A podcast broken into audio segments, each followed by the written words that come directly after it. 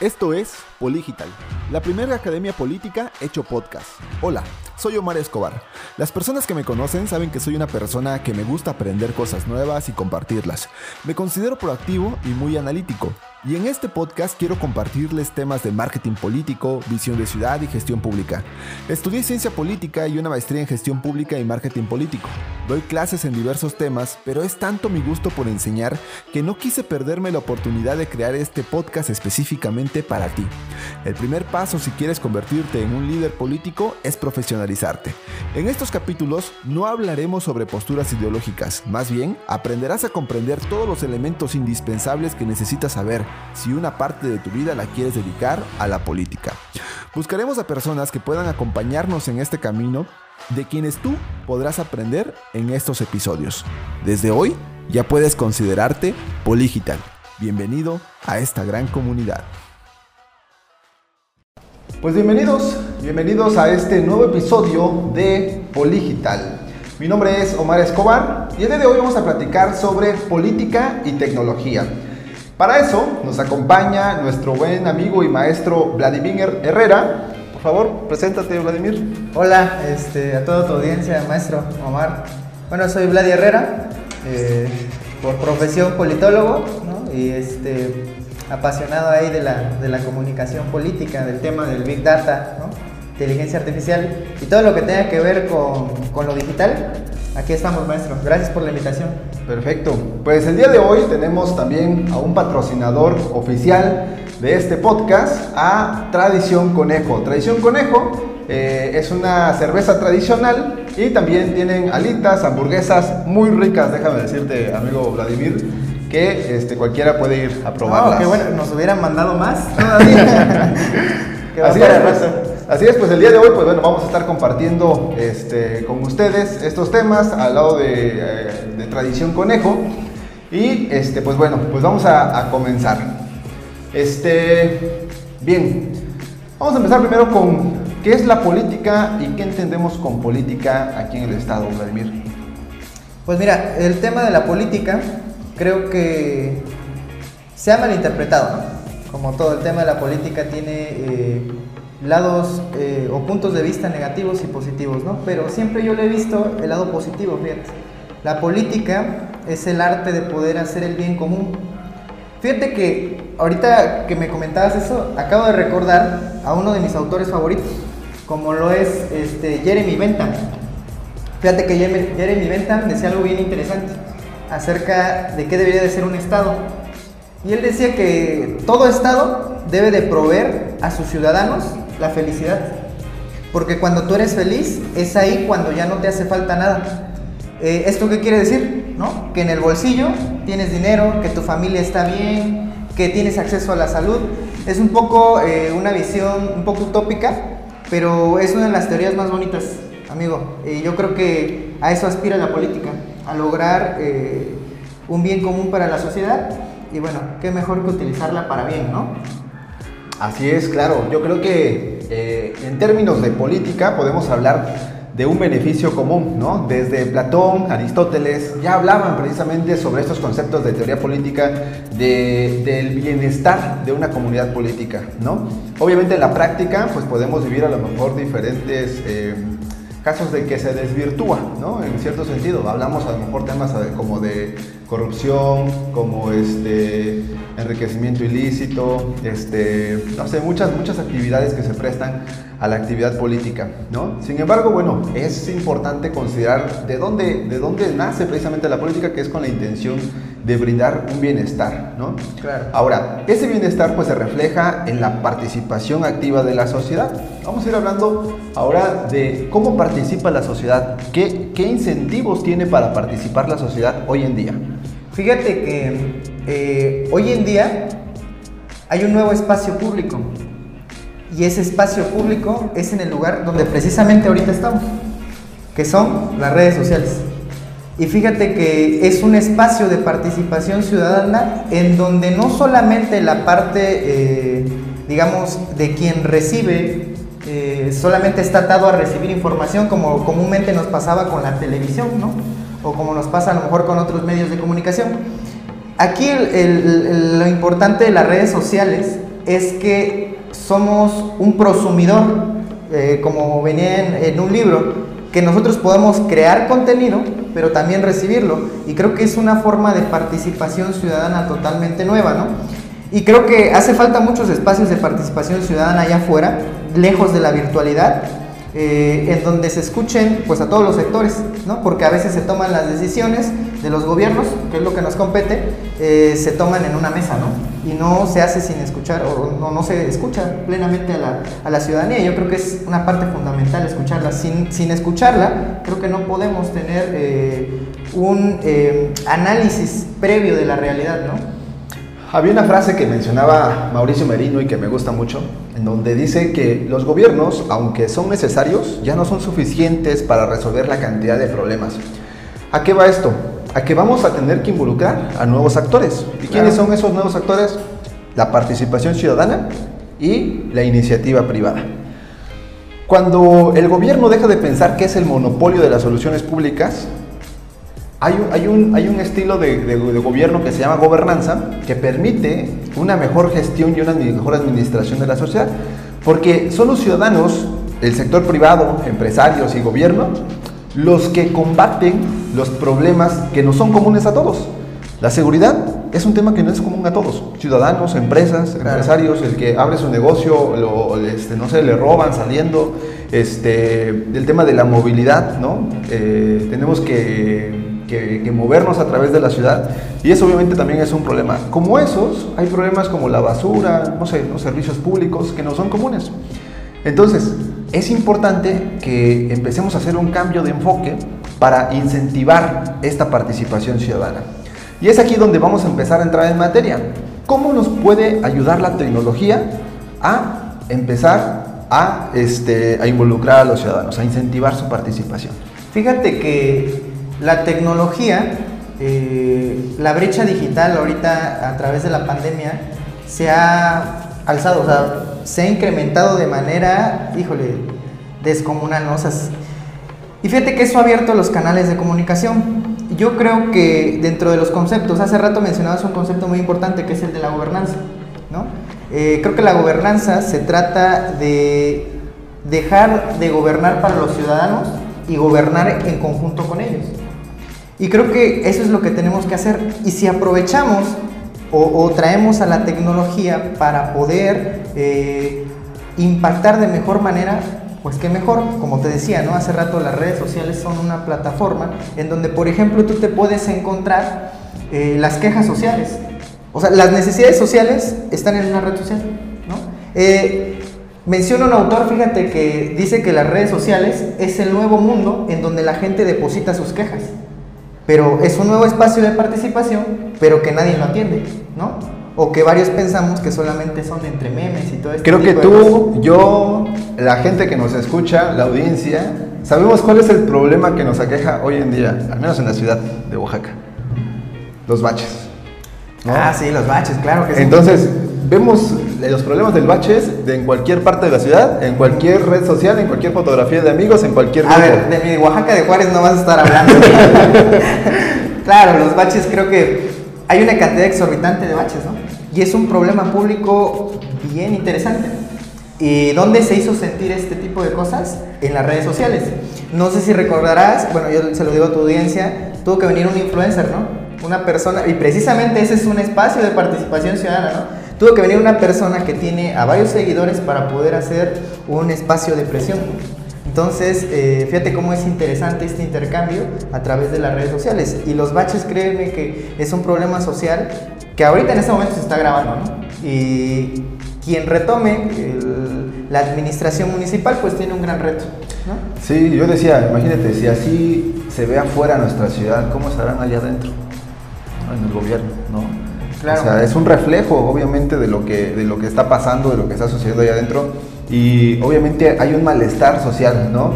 Yo creo que si tuviéramos la posibilidad de escuchar lo que dicen las redes sociales, lo que nos dice la tecnología, podríamos hasta tener una buena rentabilidad electoral. O sea, obviamente este, eso tiene una buena rentabilidad electoral en los próximos años. Y fíjate, ahorita con la audiencia, o sea, platicando con la audiencia, ¿no? Eh, si ustedes van con un gobierno municipal, Nadie, nadie, o sea, estoy segurísimo, amigo, que nadie sabe la cantidad de baches que tenemos. La neta, o sea, esa es la verdad. No hay un interés, ahorita que pones el, tema sobre la mesa, para poder actuar y poder eh, resolver este problema. Yo hace en algunas ocasiones lo decía, bueno, si no nos los van a resolver, por lo menos que nos den un mapa interactivo para que por lo menos no pasemos por los lugares donde haya más baches, ¿no? Entonces yo creo que parte eh, importante de la solución la tenemos a través de eh, las plataformas digitales o de medios interactivos que podamos, eh, que nos lleve a innovar. Los municipios no innovan.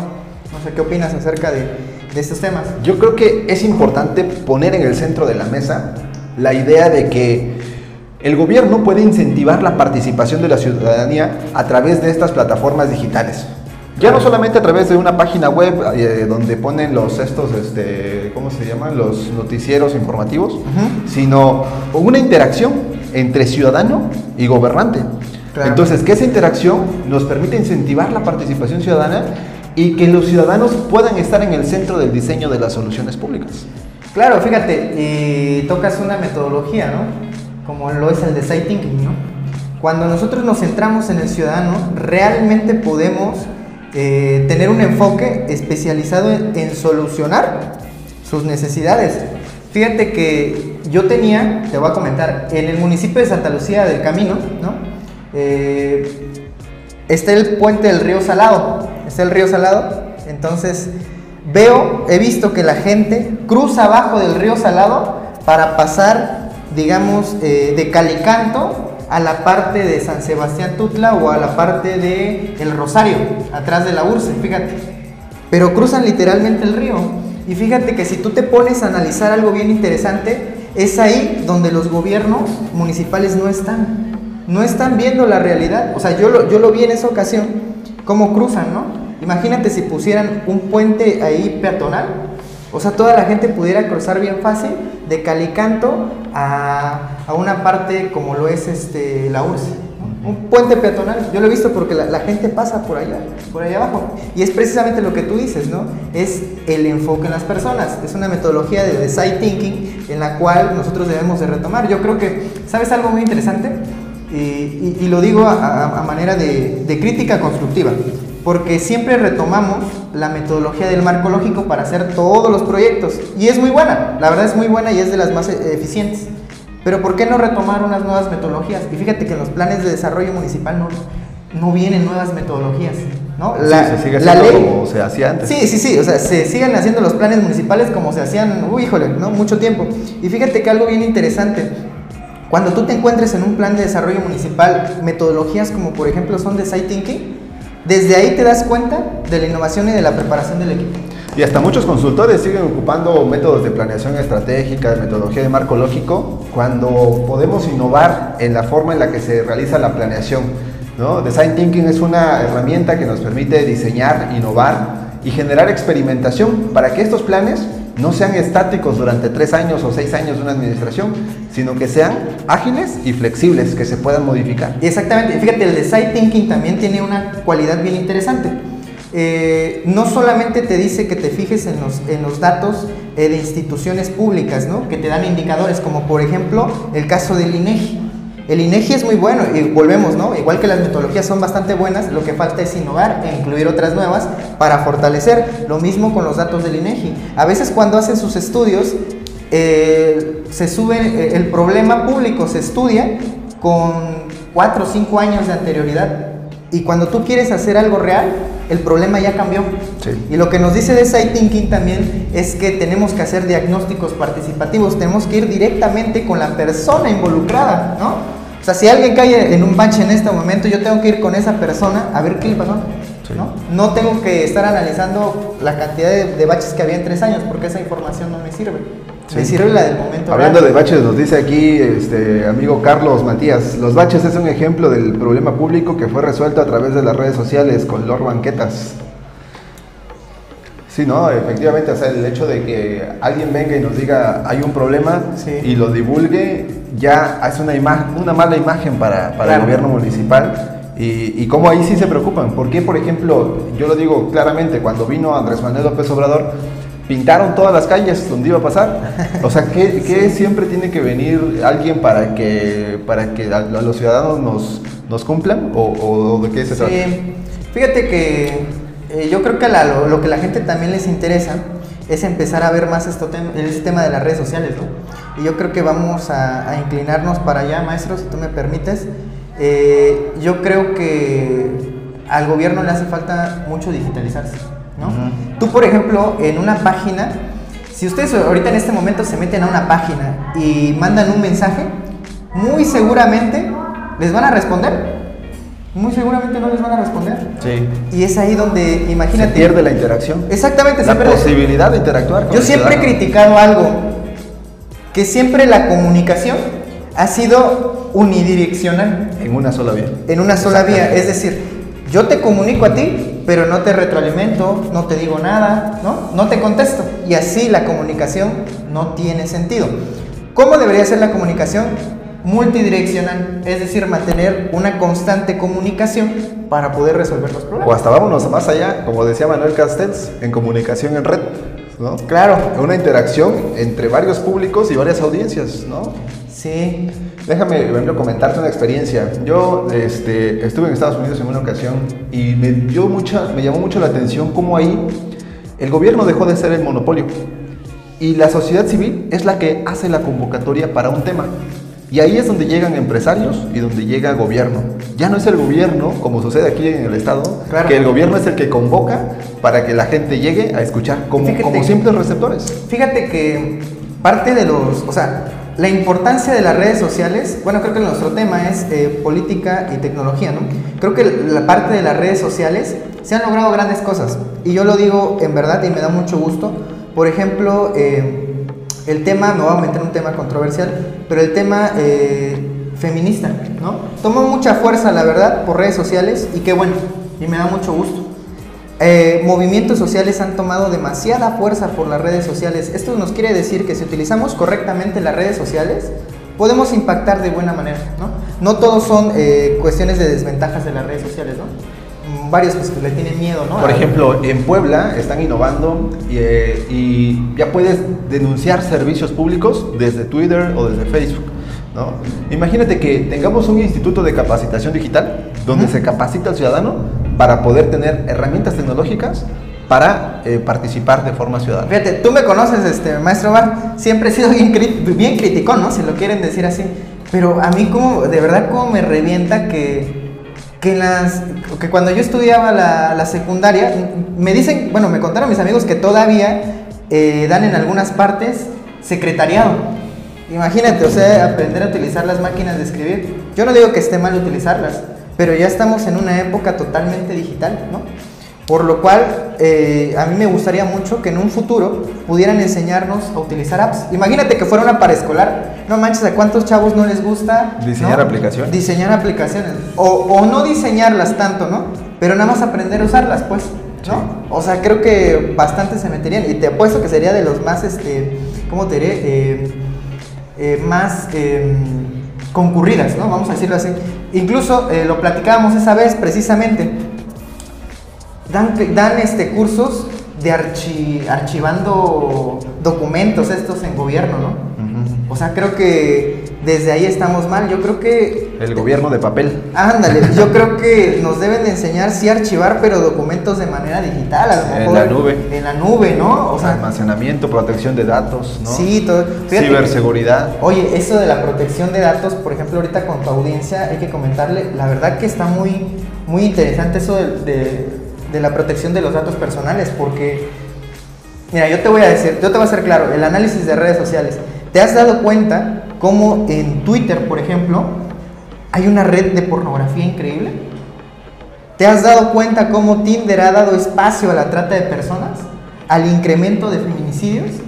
¿Te has dado cuenta cómo Snapchat y Vado son aplicaciones que nos dan en tiempo real nuestra ubicación? O sea, fíjate que ha traído también esos nuevos problemas sociales, ¿no? A lo cual no sé, no, no sé qué opinas tú acerca de, de- de esa protección justamente de los datos personales. Hablando, hablando del tema de los datos, tú recordarás muy bien lo que sucedió en Estados Unidos, en Cambridge Analytica. en donde en la campaña de Donald Trump, este, en 2018, contratan a una, una consultoría, Cambridge Analytica, para solicitar datos e información, para hacer pauta a través de Facebook e Instagram y poder manipular de alguna forma a través de la tecnología las decisiones de los votantes. Muy interesante porque, por ejemplo, en Facebook puedes saber tus gustos, puedes saber si a lo mejor estás eh, deprimido, si sufres algunos cuadros de ansiedad. Hay un concepto que se llama deep text, que es cuando tú texteas, el reconocimiento del texto lo que hace es interpretar si tú tienes cierto grado de ansiedad o, hasta si quieres suicidarte o si estás pensando en eso. Claro. Es muy profundo la, forma en la, que, en la que Facebook entra a, conocer o a conocernos de forma personal. Pero imagínate, bueno, estos datos obviamente que no son públicos, ¿no? Imagínate que, que pudiéramos predecir nosotros, ¿no? Eh, cuando una persona está a punto de suicidarse o sea, eh, y eso es a lo que nos lleva al parte de la inteligencia artificial y el Que pudiéramos hacer políticas públicas de intervención efectivas y preventivas. A través de los datos, a través de la gestión de las plataformas digitales, ¿cómo no? O sea, yo la verdad no veo a mal eh, el uso de las redes sociales, no lo veo a mal. Que nosotros lo utilicemos mal es completamente distinto. Por ejemplo, los algoritmos de, de, Facebook, de TikTok. Imagínate, si yo me quedo viendo libros, ¿no? Porque los hay eh, en, en la red social, pues qué padre, ¿no? Porque me estoy alimentando de conocimientos. Si quiero ver memes, pues ya es mi bronca, ¿no? Pero creo que la red social es muy buena y poco a poco eh, se está mejorando, se está actualizando. Por ejemplo, mira, déjame comentarte eh, el tema de los niños. Cuando tú subes a Facebook una foto de un niño, automáticamente en ocasiones ya te las detecta como si fuera pornografía infantil. Y para mí me parece un salto importante que está dando Facebook, ¿no? O sea, te digo, si, utilizamos para bien los datos, si utilizamos para bien la información y las plataformas digitales, creo que nos puede llevar a solucionar bastantes problemas, ¿no? Fíjate que Google nos dice que todos mentimos. Hay un libro que se llama así, precisamente, Everyone's Lies, ¿no? Todos mienten. ¿Y qué quiere decir esto? Que nosotros en el mundo offline, digámoslo así, en el mundo real, decimos que somos una persona pero nuestras búsquedas, nuestras interacciones, nuestros comentarios, lo que decimos en las plataformas digitales, dicen mucho de quiénes somos. Entonces, ahora, vámonos al uso de esos datos, de esa información. Hay un dilema en eh, la, Universidad de Houston sobre, ya están hablando de tecnología y persuasión, ¿no? ¿Qué dilemas éticos puede haber al momento de ocupar esos datos, ya sea en beneficio o en pro o en contra de los ciudadanos? Fíjate que hace eh, unos días eh, yo platicaba precisamente un ejemplo que se ha logrado a través del uso eh, de plataformas digitales y de dispositivos. Como por ejemplo en Estocolmo le pusieron a los taxis, a 1600 taxis, le pusieron GPS. Entonces, ¿qué pasaba? Cuando un taxi se para, quiere decir que hay mucho tráfico, ¿no? Entonces automáticamente le gestionaba información a una cabina central en donde ya te iba informando en donde había tráfico. Y fíjate lo impactante de, lo que se pudo lograr con algo bien realizado es que se redujo en un 20% las emisiones de CO2, ¿no? Por ejemplo, se redujo en 50% el tiempo de traslado de los viajes y se redujo el costo, ¿no? Porque también el costo varía en cuánto tiempo, ¿no? Puedas hacerte. Entonces te digo, eh, hay varios ejemplos, ¿no? Por ejemplo, en la salud, eh, estudiaron cerca de una década de, enfermedades y pudieron determinar también eh, cuáles eran como las principales causas por las cuales se enfermaban, ¿no? Entonces te digo, la utilización de las plataformas digitales, si nosotros tuviéramos los datos claro, ¿no? Porque ahorita en este momento le pertenecen. Yo, yo tengo un concepto, la verdad no sé si existe, ya te lo he comentado, que es el capitalismo de datos, ¿no? Un término marxista que lo adapté al, al tema que es capitalismo de datos. ¿Qué es el capitalismo de datos? Al menos para mí, es eh, quien tiene el monopolio o el control de los datos. Y te pregunto, ¿quién tiene los datos? Las redes sociales. Las plataformas digitales, ¿no? las tenemos nosotros. Pero bueno, hay que comentarle a tu audiencia que también eh, podemos descargar ahí eh, el tema de la huella digital de todos nosotros. Entonces Facebook ya nos da la oportunidad de descargar nuestra propia huella digital, ¿no? Pero imagínate que esa huella digital le llegue a otra persona. ¿no? Voy a saber en qué reaccionas. Yo ya sé más o menos en qué reaccionas. Pero... y quiero meter aquí dos temas importantes. Por ejemplo, lo que sucedió en Estados Unidos sobre Cambridge Analytica ¿Qué fue? Donald Trump tenía los datos de la gente, por ejemplo, en la frontera entre México y Estados Unidos. ¿Qué hacían antes? Meter publicidad acerca de latinos, este, no sé, roban, asaltan, matan. Después de un constante cúmulo de mensajes, de noticias de este tipo, Donald Trump llegaba y daba un mensaje contradictorio a eso y decía, vamos a solucionar el problema de los migrantes y vamos a poner una, este, vamos a levantar un muro. Pues obviamente eso es su tecnología persuasiva para incentivar a que los votantes voten a favor de Donald Trump. Ahora, en el caso de Samuel García, Samuel García es un fenómeno que sabemos que muy, mucho o gran parte de su éxito que tuvo en Monterrey fue gracias a su esposa, a Mariana Rodríguez, ¿no? Que Mariana ya tuvo... estás haciendo publicidad, ¿verdad? Tuvo... que se me hace que, te están patrocinando acá donde estás este, Es un ejemplo de cómo la comunicación ha cambiado.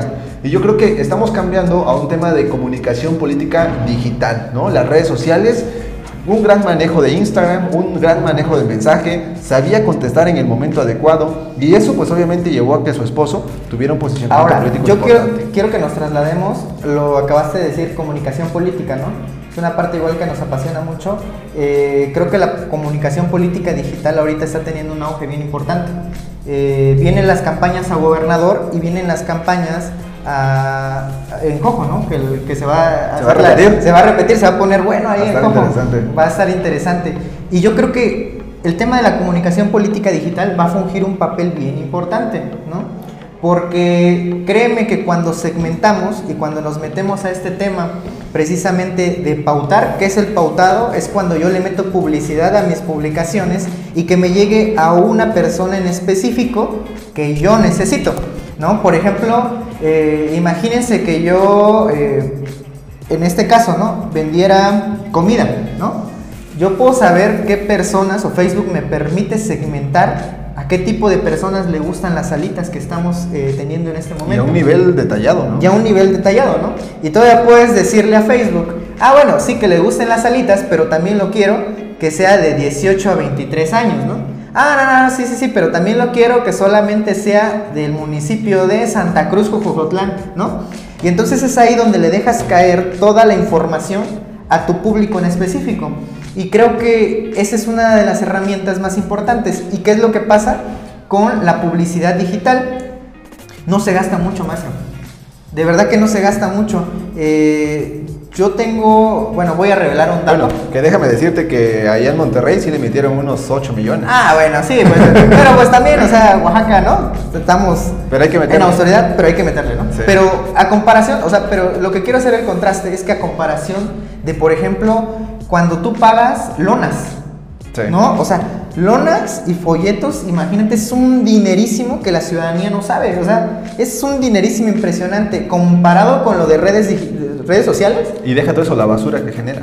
Sí, la basura que genera, imagínate, ¿no? La contaminación hasta visual, ¿no? Porque luego a veces... Sí, este, sí a veces el vecino que pone el de todos los... Ah, sí eres, sí eres. Este, bueno, entonces, el tema, ahora vamos a hablar un poquito de la segmentación de los públicos a través de las redes sociales. Como lo comentaba Vladimir, es muy importante que seamos conscientes del uso de nuestros datos. El registro que queda en Facebook es un registro que los publicistas, políticos, mercadólogos usan o pueden ocupar como datos abiertos para poder empezar a lanzar publicidad. Ustedes han visto que en Facebook e Instagram de pronto están navegando sus historias y ahí les aparece una publicidad. Precisamente de eso se trata, de la recolección de datos porque saben que de alguna forma tú tuviste interés, no sé, en comprar una cámara, en comprar una silla, una mesa, algo para tu mascota, es la publicidad que te llega. En temas políticos lo interesante es de que pues se puede hacer una segmentación específica para redes sociales para construir tu propia audiencia, para construir tu propio público y que el candidato constantemente esté hablando a, eso, a ese público. Ahora, ¿cuáles son los principales errores que cometen los candidatos al momento de hacer una campaña y querer llegar al poder? ¿Cuáles son, Vladimir, los tres errores que cometen los, los candidatos? Fíjate que dentro de los errores más comunes que he visto que, cometen es que tienen una eh, comunicación digital que es bien tradicional, que ha sido repetitiva. Pareciera que quieren llevarse eh, la, ¿cómo te diré? El, este, el folletito a la red social O sea, es muy arcaica su, su comunicación. Yo creo que ese es uno de los principales errores. No innovamos, ¿no? Ahorita ya la gente le gusta, en redes al menos, eh, mayor interacción, les gusta eh, cosas que sean totalmente innovadoras, porque hay que recordar que en redes llegamos a un público totalmente distinto al que llegamos allá afuera en tierra. Y ese es lo que, ese es uno de los segundos errores, que no distinguen ¿no? la diferencia que hay en tierra y la diferencia que hay en redes digitales. No, no llegamos a la misma audiencia, ¿eh? no se les convence a la par, entonces se necesita una estrategia específica entre eh, la estrategia digital que se va a implementar en la campaña, en, redes, y aparte la campaña que se va a utilizar en tierra. Entonces, esos son dentro de los errores más comunes. Y otro creo que un error muy común, eh, maestro, me parece que la parte de la profesionalización en la parte de las campañas políticas es detonante. O sea, vas a una campaña política y el grado eh, de profesionalización es, eh, es sumamente bajo.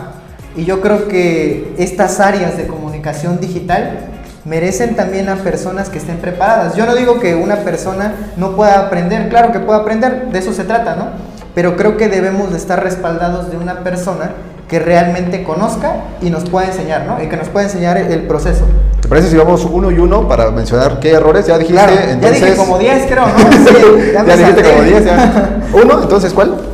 Eh, te digo, una. ¿Tierra y aire? Eh, eh, ¿Tierra y digital es diferente? Sí, una es que hacen comunicación política tradicional, ¿no? No innovan en la, en la, cuestión de sus publicaciones. Otra es que confunden la tierra con lo digital, quieren hacer totalmente lo mismo cuando son públicos totalmente diferentes. Y lo último que te comentaba, que era precisamente lo de la profesionalización dentro de las áreas, ¿no? Ok. Yo creo que, este, que la, el primer error el primer error es comunicar eh, o no crear contenido para las redes sociales. Ese es el primer error. El segundo error es creer que comunicando en tierra y subiendo únicamente este, publicaciones en una sola dirección sin buscar interactuar es el segundo error. Y tercero, no construir suficiente confianza y no construir una audiencia en particular en las redes sociales. ¿Por qué? Porque en una campaña tenemos que dirigirnos a nuestro público. No les vamos a hablar a todos.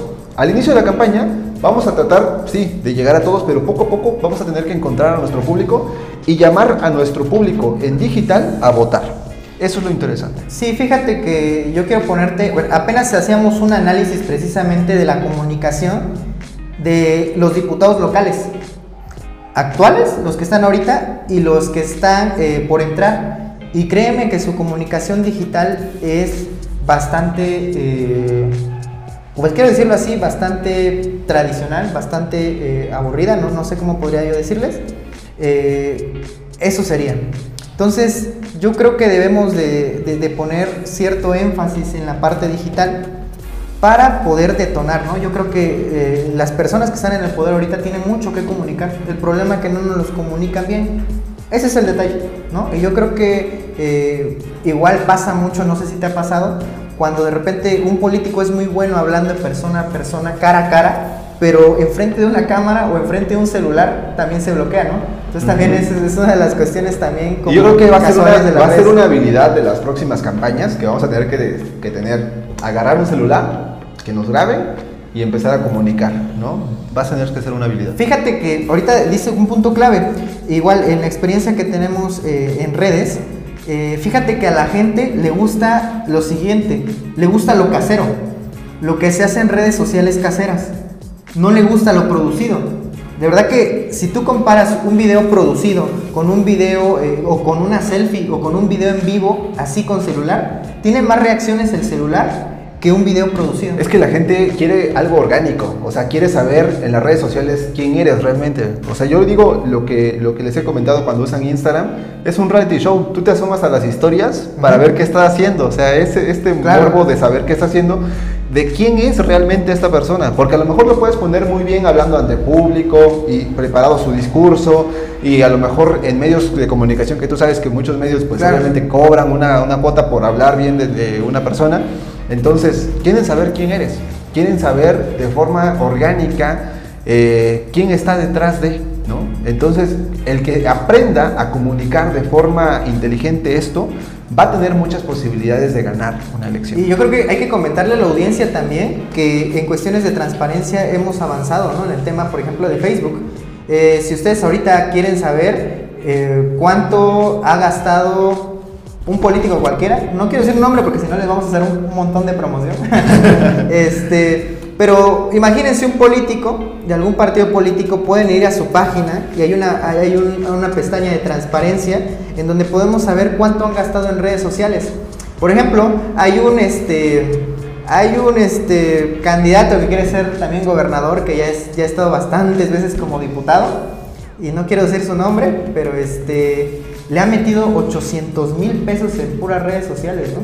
Sí. O sea, también le han metido demasiado dinero. Ahora que es un tema que no está regulado por la ley. Es lo que yo te iba a decir. Precisamente no está fiscalizado, ¿no? Obviamente que en campañas electorales ya se fiscalizan, eso sí, porque lo tienes que comprobar directamente ante el partido político y el partido político lo tiene que presentar ante el INE. Pero ¿qué es lo que hacen? Muchos abren otra página y desde ahí meten la publicidad. O sea, siempre hay como formas de, evadir de buscar, la ley. De, evadir, sí, sí, sí, de evadir la ley, pero yo creo que eh, podemos acceder ¿no? a la información que nos pueden dar.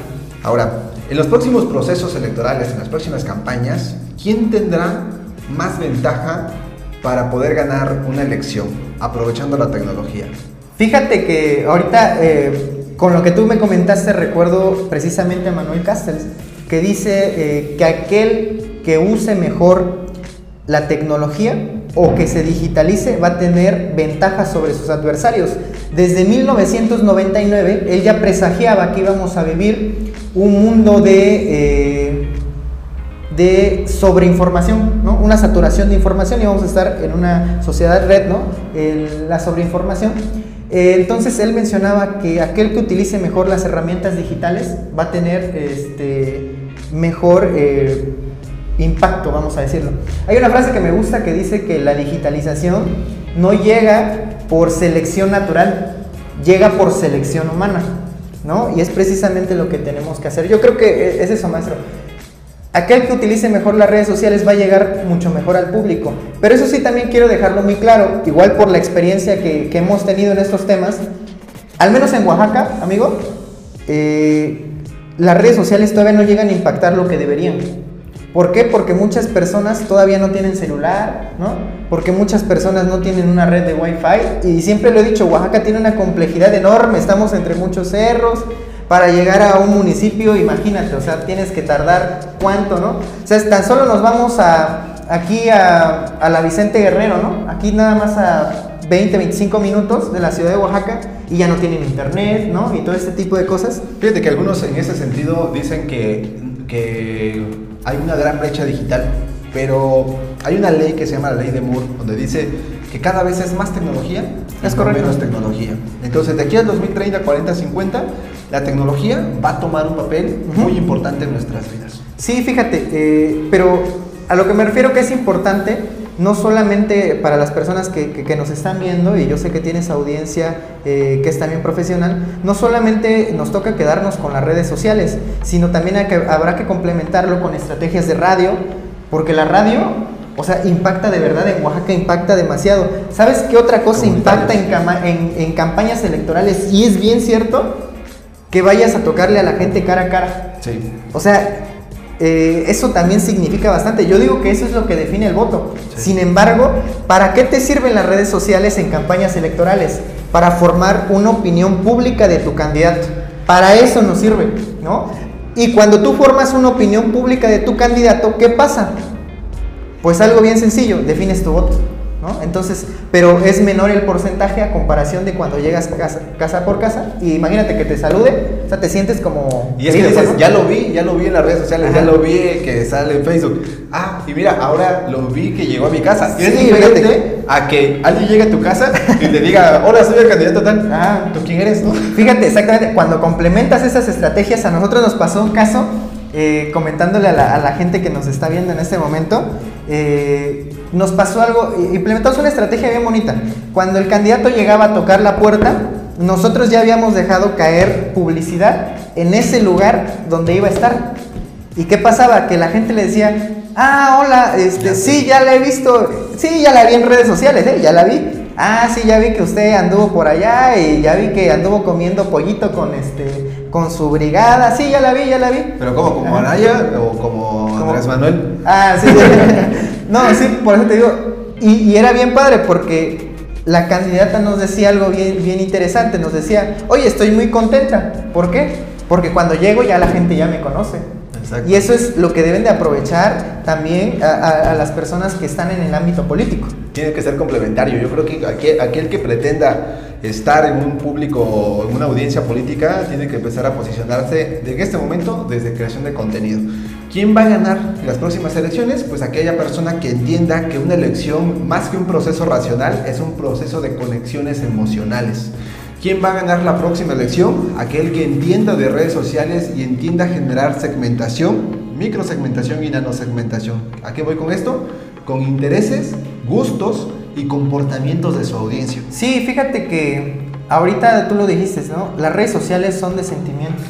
Y como hace rato te lo mencioné, o sea, la gente deposita en redes sociales los sentimientos que tiene. De verdad, o sea, es real. Es real que la gente, por ejemplo, imagínate, me siento con un malestar de qué te gusta, de mi pareja, voy y me desahogo en alguna publicación. O sea, la gente está constantemente dejando ese rastro y huella digital de lo que está percibiendo, ¿no? Y entonces cuando eh, lo entendamos para procesos políticos, imagínate, entender a la gente, eh, la metodología del mapa de empatía dice, ¿no? Que hay que entender cómo hoy, qué oye, digo, qué escuchan, qué piensan, qué sienten los ciudadanos, y cuando tú logras comprender eso, se te hace más fácil. Eh, empatizar con eso. ¿no? Me ¿Qué es a lo que debemos llegar? Me siento como en la cotorriza política. ¿Cómo en qué? La cotorriza política, el podcast de la cotorriza. Pues sí, este, pues exactamente. Yo creo que esos son los tres eh, los elementos que vamos a ocupar para aprovechar el uso de la tecnología. Tanto para aquellos que quieran ser candidatos y quieran ocupar la tecnología, tienen que agarrar su celular y empezar a grabarse y empezar a comunicar. La política es comunicación. Y si la tecnología te ayuda a llegar a más gente, hazlo. Si la tecnología te ayuda a conectar y generar conexiones emocionales, hazlo. Si la tecnología te ayuda a incentivar la participación de los ciudadanos, hazlo. Como ciudadano, igual, haz uso de las redes sociales para denunciar, para comentar, para incentivar y obligar también a que los gobiernos hagan las cosas. De esta forma, la tecnología es una excelente herramienta, más allá de compartir memes, que nos ayuda a hacer o a tener una responsabilidad social para construir una mejor comunidad política, que era lo que hablábamos al principio de este podcast, ¿no? Sí, sí, sí, fíjate que ya estamos llegando a procesos extraordinarios, porque por ejemplo, para acceder a la visa, hoy ya te monitorean tus redes sociales, ¿no? Sí. Entonces, yo creo que las redes sociales el tema de la tecnología, la digitalización está llegando a todas partes, ¿no? Queramos o no queramos, en algún momento vamos a llegar a, ese tipo de cosas y como lo decías, la tecnología siempre va en aumento, no se ha mantenido estancada, eh, entonces es lo que tenemos que hacer, maestro. Yo creo que es bastante interesante todo lo que, lo que hemos hablado eh, en esta ocasión y, creo que, que, vale la pena, ¿no? Este, repetir varias charlas. Digo, la verdad me gustó mucho tu dinámica yo creo que es totalmente distinta a lo que vemos convencionalmente, ¿no? De una mesa bien cuadrada, en donde no se puede echar relajo, donde no, se puede hablar de estos temas, porque en varios medios digitales te dicen, ¿sabes qué? Oye, pero no hables de esto, ¿eh? Sí, o no poder hablar abiertamente, ¿no? De estos temas. Y yo creo que tiene que ver la parte, una, sí, teórica, una la parte práctica y otra la parte eh, localizada, o sea, en el estado, cómo resolver problemas de esta, de esta naturaleza. Y te digo, pues qué mejor que en el escenario de Poligital, pues una, un espacio abierto y libre, pues para aquellas personas que quieran este, participar y dar su punto de vista. Sí, yo creo que es un llamado también a tu audiencia, ¿no? Yo creo que el espacio eh, que tú tienes es, muy importante, Poligital, eh, es un espacio ciudadano en donde cualquier persona puede venir a expresar lo que siente, ¿no? Y creo que esa es la dinámica que hemos comprendido de redes sociales, ¿no? Si no lo hacemos nosotros, ¿quién lo va a hacer? Allá afuera no nos dan las oportunidades de opinar, aquí sí. Y como yo te lo dije hace rato, está el, está el concepto del prosumidor. ¿Qué es el prosumidor? Es aquella persona que crea contenido pero también la reciben. O sea, la ciudadanía no solamente ya recibe información, sino que también puede replicarla, ¿no? Puede crear la suya. Entonces, este, creo que la tecnología nos va a venir muy, muy, muy bien, eh, maestro Omar. Perfecto, pues bueno, pues para ir terminando ya este episodio de podcast, eh, pues bueno, este episodio lo van a encontrar en Spotify, lo van a encontrar en Google Podcast o en Apple Podcast, en su plataforma de podcast favorito. Pueden chutárselo cuando van en el carro, cuando van a su trabajo o eh, cuando están en la regadera bañándose cocinando eh, en su casa. A todo gusto pueden echarse este podcast. Me dio mucho gusto estar con ustedes. Mi nombre es Omar Escobar y nos vemos en un próximo episodio. Recuerden que somos Poligital y estamos patrocinados por Tradición Conejo. Hasta próximo. Nos vemos. Bye. Gracias, cuídense mucho.